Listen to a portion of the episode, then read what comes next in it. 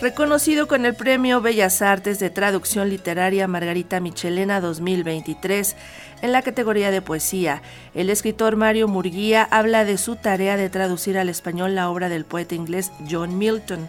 Rendirá al Centro Cultural Ignacio Ramírez el Nigromante un homenaje a David Alfaro Siqueiros habilitan el Ateneo Peninsular de Mérida como sede del Museo de Historia de Yucatán. El recinto será el espacio cultural más grande de la entidad. Este 2023, la titería Casa de las Marionetas recibió a más de 6.000 espectadores.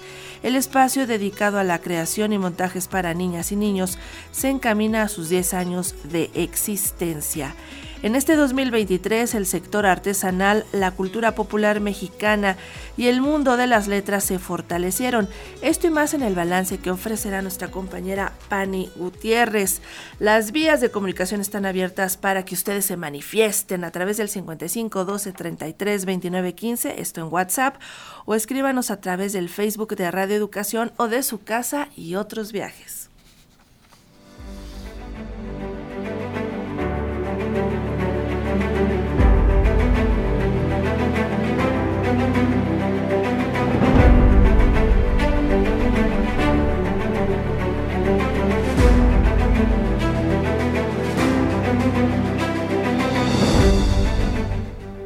Por la traducción al español de los sonetos del escritor John Milton, el poeta más importante en lengua inglesa luego de Shakespeare, por supuesto, el traductor y escritor mexicano Mario Murguía recibe el Premio Bellas Artes de Traducción Literaria Margarita Michelena 2023.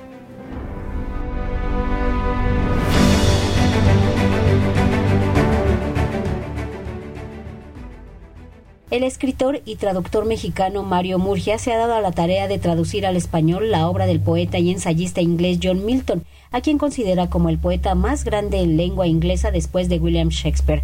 Mario Murgia se convirtió en el ganador del Premio Bellas Artes de Traducción Literaria Margarita Michelena 2023 en la categoría de poesía con el libro Sonetos y una canción de John Milton, texto que por primera vez traduce al español. Desde hace varios años que Mario Murgia estudia y traduce la obra de John Milton.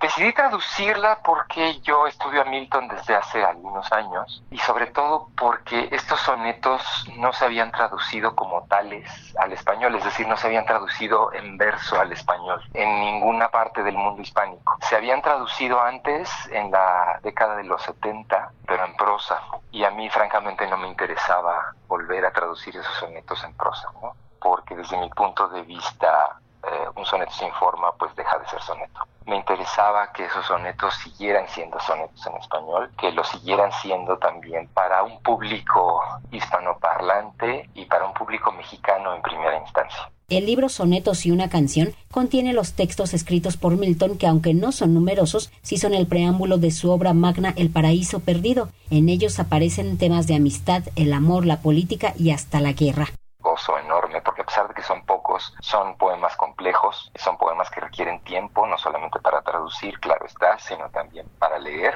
y resultaron muy satisfactorios en el sentido de que en ellos mismos son un, son un todo, y me parece que ese todo es perceptible no solamente en sus lenguas de origen, sino ahora también en, en nuestro español.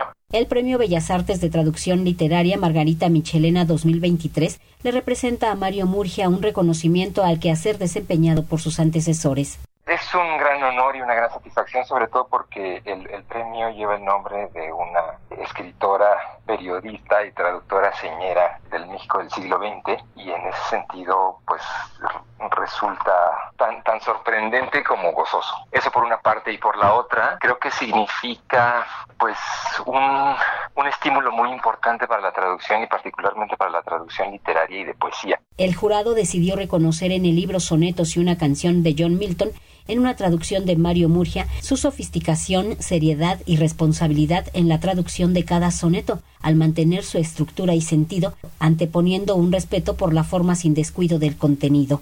La traducción en cualquier sentido es una, es una labor compleja, sobre todo porque significa el traslado no solo de una lengua a otra, sino de una cultura a otra, de una cosmovisión a otra. Pues la dificultad se incrementa, creo yo, cuando ese traslado se da de la lengua y la cultura de un siglo distinto al propio. En este caso, por ejemplo, estos sonetos de Milton tienen pues prácticamente 400 años de antigüedad. A pesar de que son pocos, ese llevarlos de, un lado a otro implicó investigación, implicó en ese sentido asegurarse de que los significados, las alusiones. Para Radio Educación, Verónica Romero.